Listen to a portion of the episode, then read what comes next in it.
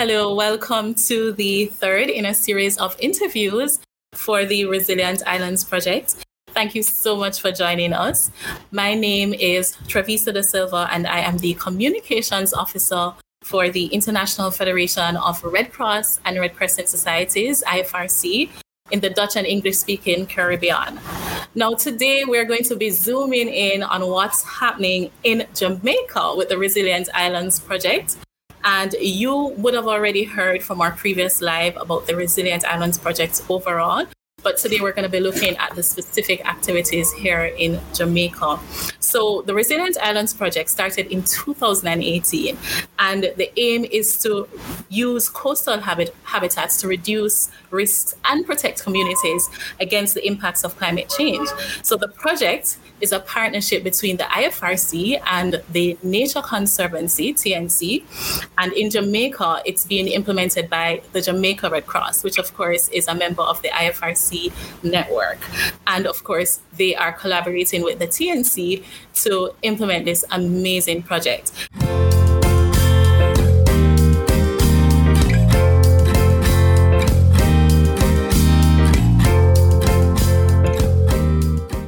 Here to tell us today some more about this project and all the wonderful things happening in the community that they have selected for the project, we have Mr. Kevin Douglas, who is the project manager with the Jamaica Red Cross. We also have Kimoy Tolok, who is the field officer with the project for the Jamaica Red Cross. And we also have Dr. Natanya Lumen. She is the climate change adaptation specialist with the Nature Conservancy. And we also have with us Jessie, Miss Jessie Jordan, who is the disaster law officer with the IFRC, also here in the Dutch and English speaking Caribbean.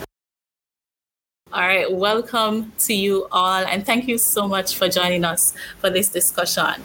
All right, so Kevin, we're going to start with you. Can you tell us about the Resilient Islands project in Jamaica and why did you select that particular community that you're working with? Good. Hi, everyone. Um, as you said, we, we started, we launched in 2018 um, here in Jamaica. Uh, and of course, Resilient Islands um, was one of those projects that did not have um, pre selected communities or areas in which to work. Um, and so we needed an objective um, means of selecting that community to, to work with. And so, of course, we partnered with the, our National Disaster Office, the Office of Disaster Preparedness and Emergency Management which actually had uh, an existing tool um, that could, you know, that, that proved to be somewhat useful um, in, in helping us in, in, this process. However, the tool at the time was, was limited in scope. Um, there was very little environmental considerations, and it wasn't really um, a ranking tool of, of sorts. Um, so the Resilient Islands project um, was able to partner with the with the ODPEM, and we were able to expand the scope of this tool and, very importantly, we, we actually got ecosystems to be uh, one of the main pillars um, of this of this tool. And of course, the, the very usefulness of it has, has even expanded um, even beyond which we, we, we thought it would. And so, of course, where we started was um, we looked at the, the most vulnerable um, coastal communities. We actually started with 33 most vulnerable communities. And of course, we used the tool and we used filters working with the government, working with other partners, and narrowed that down to eight um, communities. And then, of course, we, we undertook uh, um, vast data collection, collecting various vulnerability data from all these communities, and basically input within the tool and then this tool was able to objectively rank um, all these communities. And so that is how um, Old Harbour Bay was selected in a very objective way, um, focusing entirely on the vulnerability of that community. Interesting. And what can you tell us a bit about what you've been doing? What, what's the overall aim of working with the Old Harbour Bay community through the RI project? Right. Of course, the overall aim of the RI project is to reduce the vulnerabilities um, of the community and, of course, to increase or boost their adaptive capacity um, to, to, climate change. Old Harbour Bay is the largest fishing community in Jamaica um, and, of course, is, is, is very, very vulnerable, particularly to hurricanes and storms um, and many other, other um, climate induced threats. And so, the main aim of working with them is, of course, to, to increase the, their adaptive capacity and, of course, find a way now to leverage the, the, the power and the benefits of, of, of nature, nature-based solutions, natural solutions in helping to increase their adaptive capacity, but also to reduce their risks um, to, to disasters. Thank you. Sounds awesome. Kimoy, can you explain to us what are some of the actual activities that are being done in Old Harbour Bay through the RI project? Okay, so currently some of the activities being implemented under the Resilient Islands project in Old Harbour Bay would include some capacity building campaign at the community level. So this would so we have an ongoing community awareness building that would that is surrounded that is surrounded that is geared towards increasing the knowledge around ecosystems, climate change, disaster preparedness, and disaster reduc- risk reduction. So we started out with an with a knowledge, attitudes, and practices survey, and then we tailored our campaign around that. So we used a WhatsApp group to engage the community members. So we used that group to disseminate information on the on the project itself and to share videos that we have developed um, about climate change and the ecosystems. We also created posters that looked at the different ecosystems present in the community and the benefits that they provide to the community and how the, per- the persons living there could help to protect these ecosystems. We also try to work with the community in whatever initiatives that they're doing. So in the recent times, we have we partnered with the Voice of Harbour Bay, who did a youth summer intervention program, and we had the privilege of joining that program, so we could share the information on the ecosystems and the work that RI, the Resilient Islands, is doing in the community with the participants of that program. And in recent, in a couple weeks ago, we we completed um, a set of first aid trainings. So we had over 60 persons trained in first aid and CPR. And we are also collaborating with the community members to implement and de- to develop and implement micro projects um, that would help to build their community resilience. We also have some ongoing mangrove exploration missions to determine sites for restoration in partnership with the University of the West Indies. And we are also finalizing with the community disaster response team for retraining and strengthening of this group. Wow, that's a lot of work, um, Kimoy. So thank you so much for all that you have been doing on the ground. And I have actually been out with with the team on several occasions, and, and I've seen how well the community itself is also, um, you know, they're, they're they're just pretty much very welcoming to the the RI projects and the activities. So Kevin, can you tell us a little bit more about what that reception from the community members has been like? Kevin, you're you're muted. Thanks. Yeah, sorry. Uh, yeah, so generally the feedback has been been very very positive. Um, the community has been very welcoming. Um, however, in the initial phase, you know, of course, they were uh, um, a little bit skeptical, largely because many organizations would have come, um, you know, before us, and, and of course, in some cases, may have been unfulfilled promises and so on. But of course, we were able to to work through that. We spent uh, a, a, very long time um, trying to engage the community. So the engagement and, and connecting with the community was a very, very important part of, of, of what we did. And so, of course, we would have participated in many community activities um, and just, you know, try to be with the community in, in reaching them and bonding with them. Uh, so we have had very, very great support um, from the community, particularly during the enhanced vulnerability and capacity assessment um, process. Um, of course, members, the members of the community were very excited to be um, a part of this. Many of them would have learned and, and, and developed their knowledge about the history of their community and basically the implementation of all the various uh, all the various tools. And so definitely the, the support has been has been very, very good. Um, and of course, even with regards to the micro projects, for example, all of those would have come from the community. All the ideas would have come from the community. So, in in, in, in truth and in fact, we have tried to allow the Old Harbour Bay community to lead this resilient um, resilient building process while we, we simply try and accompany them and, and, and, and engage and empower them where we can. So overall, um, it has been very, very good for us. All right, awesome. Kimoy, let's go back to you. Can you tell us a little bit about the differences that you have noticed? Because you must have been seeing some differences in the community through all this amazing work that you've been doing. Can you tell us a bit more about these? Okay. So as we move through the life cycle of the project and we and the assessments and the capacity building sessions that we do with the community members, we have noticed that there's a gradual increase in the knowledge about the ecosystems present in the community and an increased awareness of the benefits that these ecosystems provide. And how important it is to protect these ecosystems. We also realize that persons are more aware of their community's history, include, including the hazards and the collective impacts and threats that um, that impact the community, not just at the household level, but at, at a community, at a broader community level. But um, what we have noticed is that there, there, are some persons who are not fully aware of how they can help to protect these ecosystems in the, in the community. So we are still working with them to see how best we can we, we can um, improve this knowledge around around that.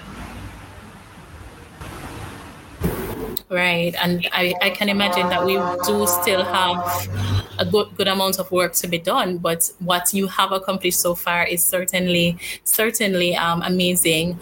Now, we want to look at the policy perspective, and we're going to bring in Jesse right now. So, Jesse, can you tell us specifically what role does the policy team play in the RI project?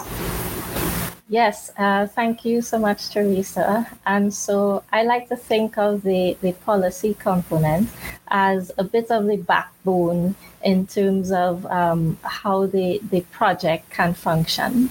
And why I say that is because the policy and advocacy component is a little bit more of the background to, to things that are happening, but it pre, it provides an enabling environment to incorporate and promote nature-based solutions. So what it is is that the idea is you need strong laws and policies in order to um, increase um, initiatives in disaster risk reduction and climate change adaptation, um, and of course to to promote nature-based solutions.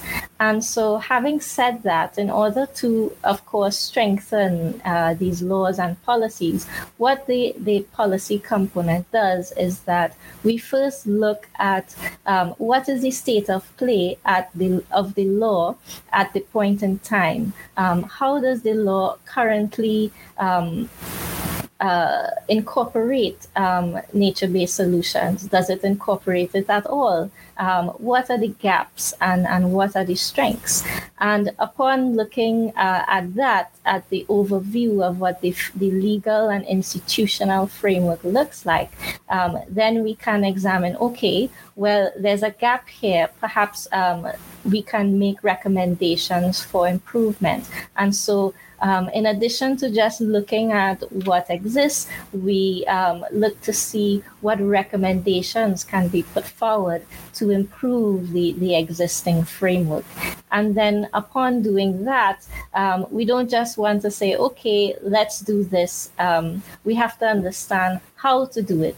And so, in addition to doing um, developing recommendations, we also develop um, an action plan to see how we can implement those recommendations and also an advocacy strategy because um, just saying that we want to implement something um, doesn't mean that it's going to be implemented. We have to also advocate for um, the implementation of those recommendations, advocate to um, persons who can make the change, the policymakers. And so this is also the role of the uh, policy and advocacy component of the of the project. And on top of that, um, we also want to equip our team with the skills to be able to advocate um, for these changes. And part of the role of the of the policy component as well is to um, strengthen the skills of the team in legislative advocacy. And so Uh, we also did some training as well with our team members. And so we try to do um, an all around approach in terms of um, how do we meet this overall objective to strengthen laws and policies in disaster risk reduction, climate change adaptation, and at the same time incorporate nature based solutions. Thank you, Jesse. And it's amazing to hear that all of that work is going on on the back end because, of course, while the team is out there on the ground doing this work, we do need the laws and the policies put in place to enforce and, and allow for these, these actions to work. So it's amazing to hear all of that um, work going on from the policy perspective. But we also have the science perspective as well, which plays a large part, um, a large role in the project. So, Natanya, could you tell us a bit more about the role of the science team and what are some of the achievements that the science team has has done so far in Jamaica? Um, thanks, Trevor. So, um, for us, we wanted to implement another project. Resilient Islands um, project is using nature-based solutions to address coastal um, resilient issues. Um, most of us know that nature-based solutions uh, is a relatively new concept, is not yet tested. So we needed to be able to develop tools that will allow for replication of whatever methodologies we have, not just for our project, but to put tools out there within the bigger space that other projects could emulate and model what we're doing, but also that our partners and our government entities would be able to replicate what we're doing and have um, similar output. So the majority of our work looked specifically at identifying existing tools and methodological framework that will allow us to be able to do the assessments that are needed, assessments that will help us to identify the threats that are um, in the community, Old Harbour Bay, that we're working with have a deeper understanding as the source of these threats. Are they climate change related? Are they disaster um, risk reduction related, disaster risk related, or are they anthropogenic? Are they human generated? So we worked with our partners, the IFRC, to improve some of their existing tools that they had to include nature-based solutions, um, more environmental considerations, ecosystem-based adaptation variables. But we also saw the need to improve a broader component about climate change. A lot of our work um, across the Caribbean looks at climate change from a mitigative um, perspective, but RI looks at adaptation as well as mitigation. So we needed to refine those existing tools to include um, lenses that will allow us to do more adaptation work because nature-based solutions fall along the lines um, of adaptation work. So in doing that, we augmented a few tools that exist, but we also recognize that there is an absence of tools at a community level that will allow community members to better understand their unique vulnerabilities, identify the ecosystems within their space, and be able to form an opinion about, you know, the benefits these ecosystems bring to their space, how they could coexist with the ecosystems and use them in a sustainable way. With that said, one of the tools that we developed um, on the DRI project, we refer to to as the CAN checklist. That is communities adapting um, with nature can communities adapting with nature. So that checklist we could implement at a community level um, where we work with community members to kind of like do a walkthrough observation and assessment using the checklist. How could we identify the different ecosystems within our space or our environment? Having identified these ecosystems how could we look at the threats? You know what's the distribution of these ecosystems what's the benefits they provide? Are they under threats? Do we have decrease in this area do we have increase in these areas so we're able to develop tools that were able to help us to gather the baseline um, data that we need. But also, we used science in a novel way to be able to unearth more baseline data.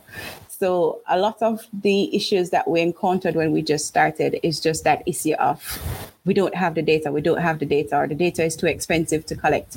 So we developed ingenious ways um, in which we could collect the data and, of course, make it open source for other persons to be able to use it.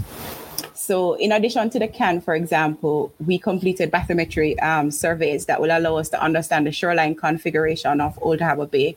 A lot of persons told us it's experiencing erosion, but we didn't have the data to suggest if it is indeed eroding, at what rate is it eroding, and what are the contributing factors of erosion. So, we looked at some, um, we did some bathymetry mapping like I said, it's a ecosystem based project using nature to solve the issues that exist.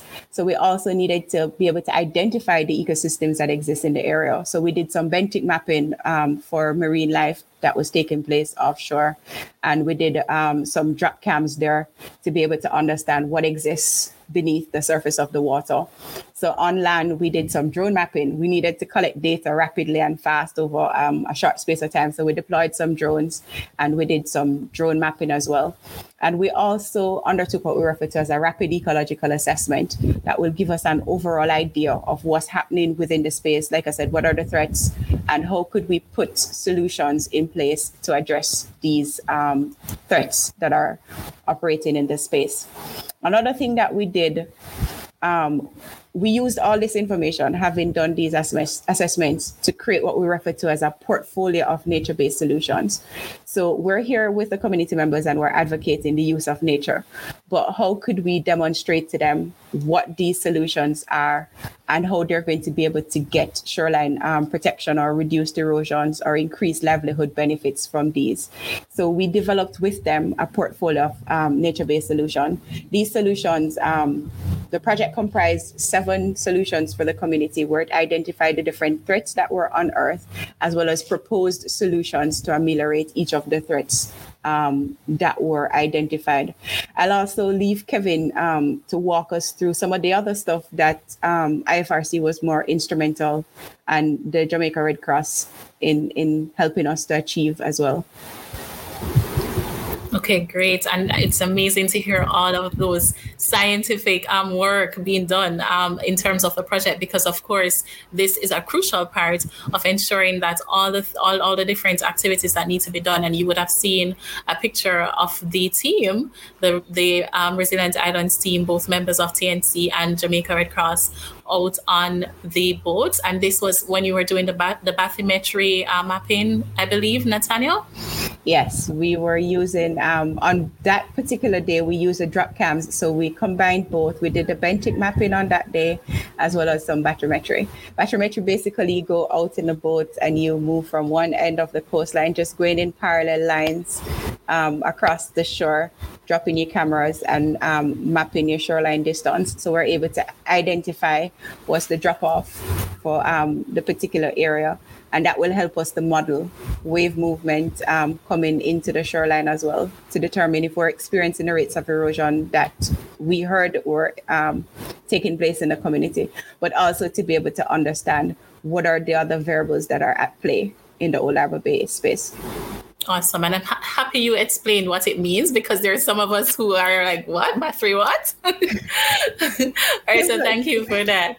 All right. So, Kevin, can you tell us about some of the other achievements that were done by the RI project? Uh, right. So, as, as, as Natanya mentioned, that the project is, is novel, the project is, is new.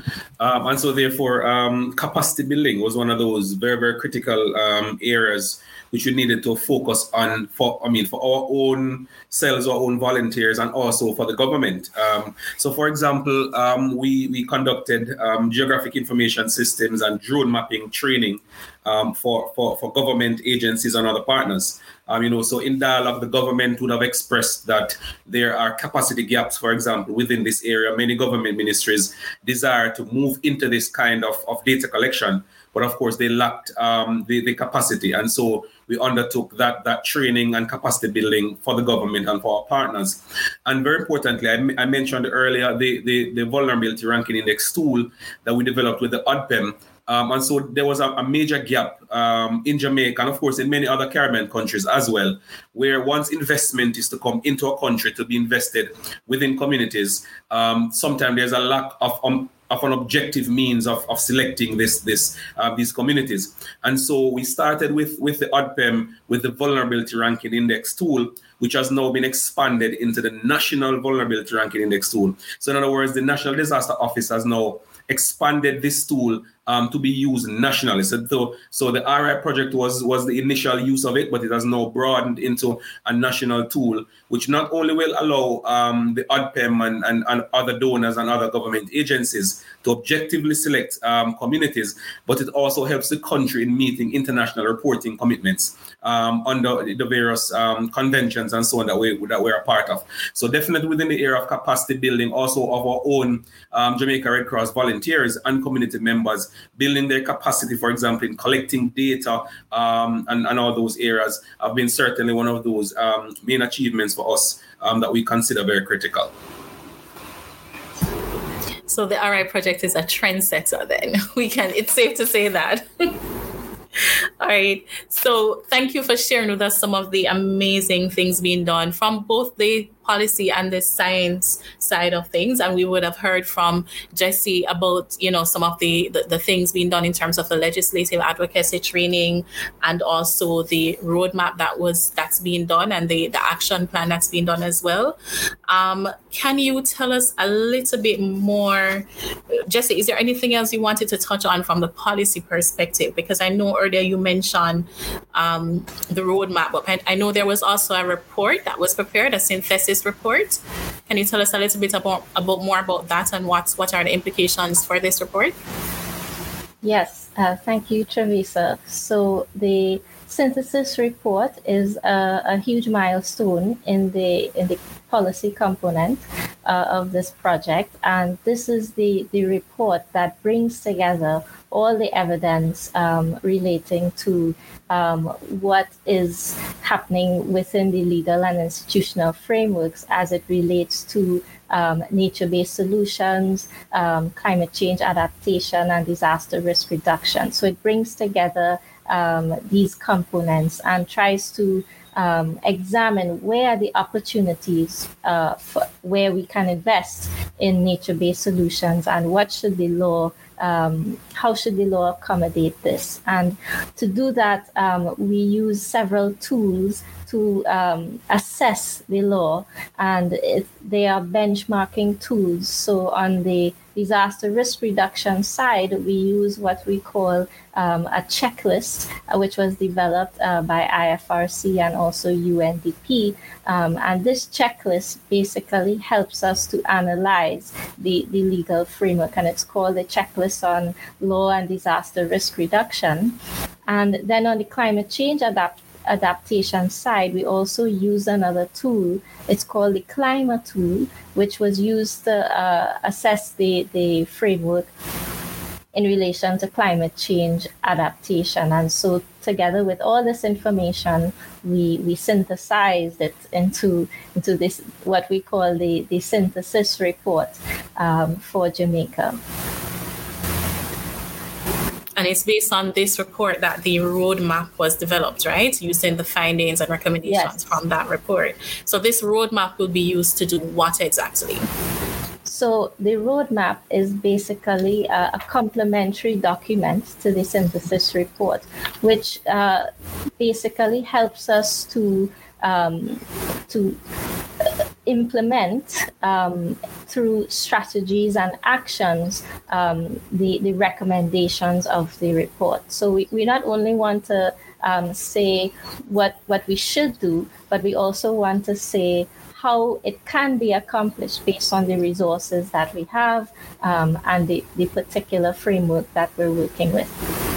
Okay, awesome. So amazing things happening with the Resilient Islands project in Jamaica. You've all heard some of the, the things that are happening from the different perspectives. But what we want to know is what are some of the up- upcoming projects that will happen, you know, in the next few months going into next year? Because I believe this project go- it, it goes into next year. So can you tell us, Natanya, what are some of the upcoming projects that we can expect to see happening? Um, thanks, Professor, for that. And this is the exciting part of the work because having done all these assessments and um, these reports and stuff, is now time for us to demonstrate um, to the community members that we're not here doing um, the spiel that everybody else would have done, where we just mine the data and we do nothing. So we're now at the junction where we want to implement what we refer to as micro projects. Um, these projects were put forward to us by the community members through many of our focus group discussions and um, community engagement sessions. So, for example, they've established, um, they've shared with us a need to establish an emergency search and rescue fund for fisher folks.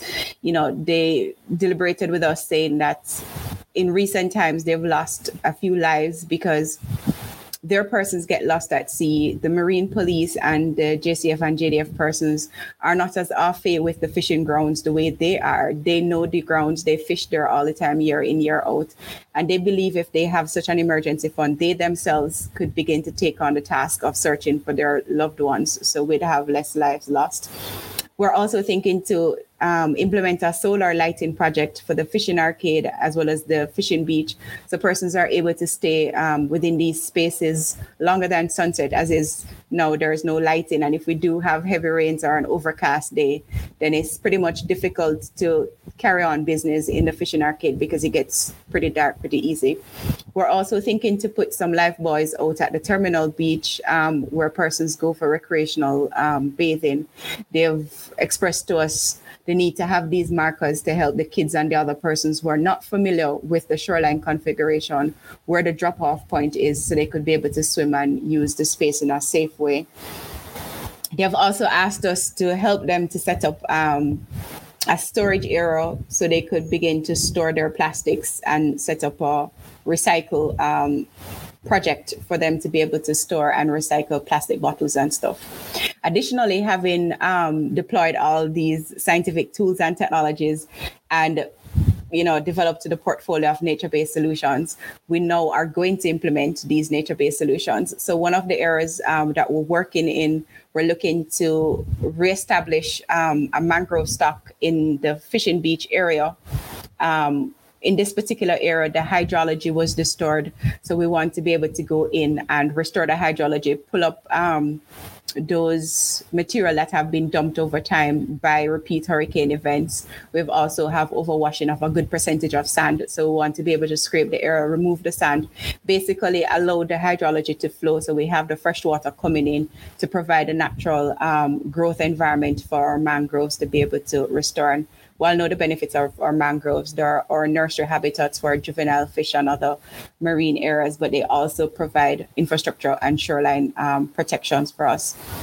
We and also you, re- you recently to, planted some mangroves, right? Um, at, at one of those sites that you mentioned. Right, that was a test site for us. So we wanted to be able to determine the flow of water within that particular space, the type of mangroves that exist within the space, the salinity of um, the area, and what would be the best mangrove to um, basically restore in this particular area. So we did a test planting um, endeavor where we dropped a few and we're watching them. So for the next two to three months, we're going to see what the movement is like um, using loggers in this area to see, you know, is this a feasible area or not? So we're waiting excitedly for what um, that's going to show for us. Um, another thing we have to do, we, we started um, with a knowledge, attitudes, and practice survey. Kimoy had um, shared that with us earlier, but that gave us a baseline idea of where we are in terms of persons' knowledge about ecosystems, their perceptions. You know, a lot of them cut down the mangroves because they think they're just annoying. They um, allow for the breeding of mosquitoes and stuff, and understand the practices behind these, you know, bad habits. So we've been doing a lot of community engagement and um, capacity building, like Kevin had said. So we now want to go back in to understand: is there a change in in this knowledge? You know, are persons more receptive of what we're doing? Do they have better understanding how to care for and live with these ecosystems? So we need to go back and um, re-administer that KAP so we could have an end line to see if we've achieved our targets, if there's more work to be done, and what are the areas um, we need to be doing um, this kind of work. And of course, we're seeking to continually build upon the partnerships that we have because the important part of this is sustainability. We can't come in and do, you know, all this fantastic work, not have the enabling laws and policies like Jesse said, but also important is the sustainability, the community ownership. They need to own it. They need to feel as if this is theirs, this is their community, this is for our benefit. So when RI departs from um, the community, they need to be able to have all the resources and the communication with the stakeholders and the partners that are on the ground so they could continue what um, Um, what we're doing. I think the final thing that we're going to do is we're also retraining and re-equipping our community emergency response teams. They're referred to as CERTs.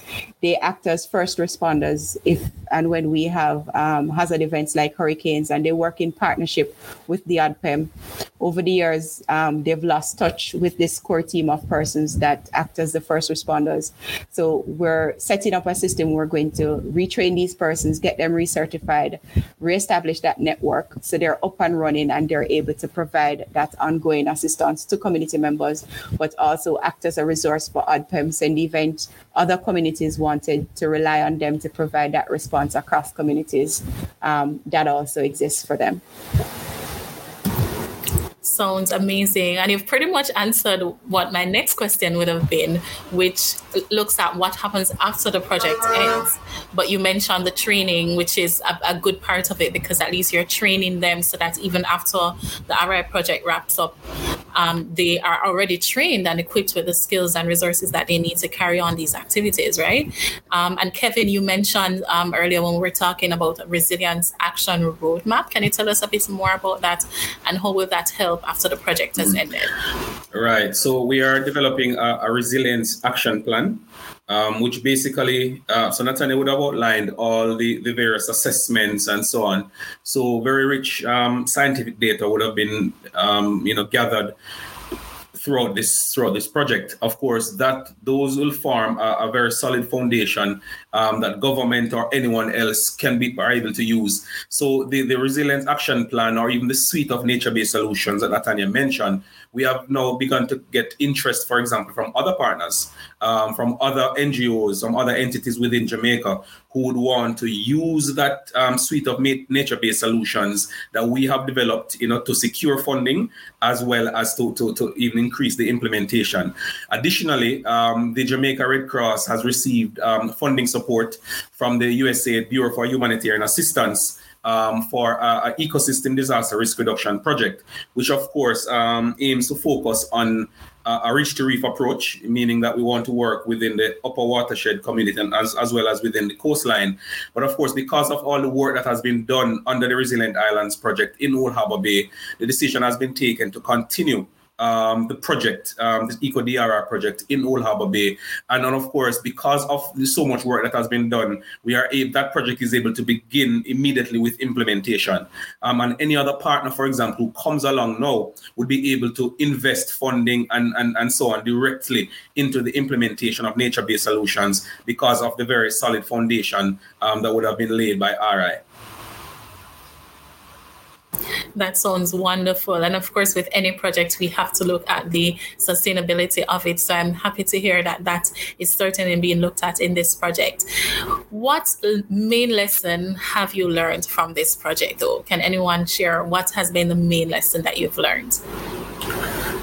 Well, I think one of the main lessons we have learned is that uh, nature-based solutions and ecosystem-based adaptation work cannot just be about the natural environment. Um, the community is is key and central to that, um, and so therefore. Um, having the community at the center um, is very, very, very critical. And of course, we have also learned as well: do not underestimate the community. Um, so of course, you know, we're um, doing a lot of scientific work and so on. And so sometimes there may be the notion that they can't understand or they can't really participate. And so therefore they can't lead the process. We have found that that really is not so that the community, once they are are placed centrally. Um, they're able to assume that that that, that role of, of, of leadership, um, and of course um, allows us to accompany and enable them. That is indeed a very valuable lesson for anything at all that we're doing. Once we're working with communities, they need to be at the center. The community members need to be at the center. So that's indeed a very valuable lesson. This is where we come to an end. Thank you so much for all that you have shared with us about the wonderful work that you're doing in the Resilient Islands project there in Jamaica. And we just want to say congratulations to the entire team and keep up the good work. And of course, for persons who have joined us, if you need additional information on what's being done on the Resilient Islands project, you can visit the Jamaica Red Cross social media pages. They're on Facebook, Twitter, and Instagram. Or you can visit the Nature or the, Na- the Nature Conservancy um, website, which is nature www.nature.org, www.nature.org, or you can visit their social media pages as well. On Instagram, you can visit nature underscore org or nature underscore Caribbean. And of course, you can visit the IFRC pages. So we have the IFRC website, www.ifrc.org, and you can visit the IFRC and CADRIM pages on Facebook, Instagram, and Twitter. So there you have it. You've heard so much about the Resilient Islands project here in Jamaica. Um, but make sure you stay tuned to our YouTube channel, IFRC America's um, Communication Zone, to hear more work about what's been done in the other Caribbean islands on the Resilient Islands project. We'll have more lives. We have Grenada coming up. We have Dominican Republic coming up. So make sure you stay tuned to all our social media pages. And also you can check out the Red, the IFRC Red Hearts podcast because we will be sharing these on our podcast channel as well. So thank you so much again for joining. Thank you to the team for being with us and sharing all this information. And let us remember that together, people and nature can work together together to build resilient communities and, of course, reduce the impact of climate change. Thank you for joining us and have a pleasant afternoon.